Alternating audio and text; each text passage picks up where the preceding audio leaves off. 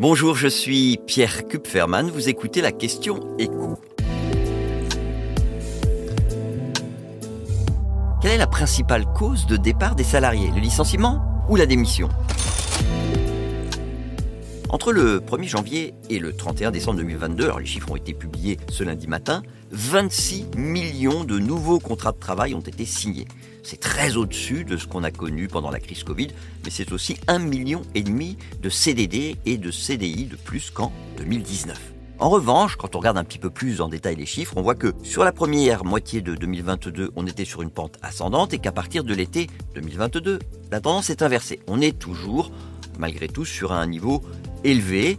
Simplement, ce retournement de tendance montre qu'un certain nombre d'entreprises sont devenues un petit peu plus hésitantes dans leur politique de recrutement, qu'elles remplacent moins ceux qui partent ou que elles restreignent euh, les créations de postes. Pour autant, vous avez pour le moment, et c'était ça la question, un nombre toujours très élevé de salariés qui quittent leur entreprise de leur propre chef. Et en premier lieu, des salariés qui ont la sécurité de l'emploi et qui démissionnent. Il représente près de la moitié des fins de CDI recensées l'année dernière. Vous ajoutez à cela les 255 000 salariés, toujours en CDI, qui ont pris leur retraite. Et ça, c'est aussi leur choix, évidemment. Et puis, au moins une partie des ruptures conventionnelles et des périodes d'essai qui ne vont pas jusqu'au bout. Ça fait beaucoup, beaucoup de monde, alors que les licenciements économiques, écoutez bien, hein, ne sont à l'origine que de 2% du départ des salariés en CDI. Même en ajoutant les autres causes de licenciement, on reste à un niveau largement minoritaire, 16%. Hein.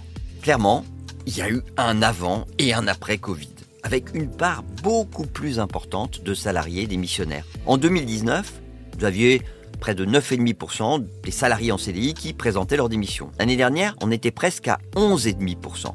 Alors ça peut vous sembler pas grand-chose cette différence, mais ça représente quasiment 400 000 démissions de plus par rapport à 2019. Et il y a notamment un secteur qui est dans une situation pour le coup critique, avec près de 1 salarié en CDI sur 3 qui a donné sa démission l'année dernière. Ce qui veut dire que la revalorisation des grilles salariales dans l'hébergement et la restauration, qui était au-delà de l'inflation, ben, elle n'a pas permis de mettre fin à cette hémorragie. Vous venez d'écouter la Question Écho, le podcast quotidien pour répondre à toutes les questions que vous vous posez sur l'actualité économique. Abonnez-vous sur votre plateforme préférée pour évidemment ne rien manquer et pourquoi pas nous laisser une note ou un commentaire. À bientôt.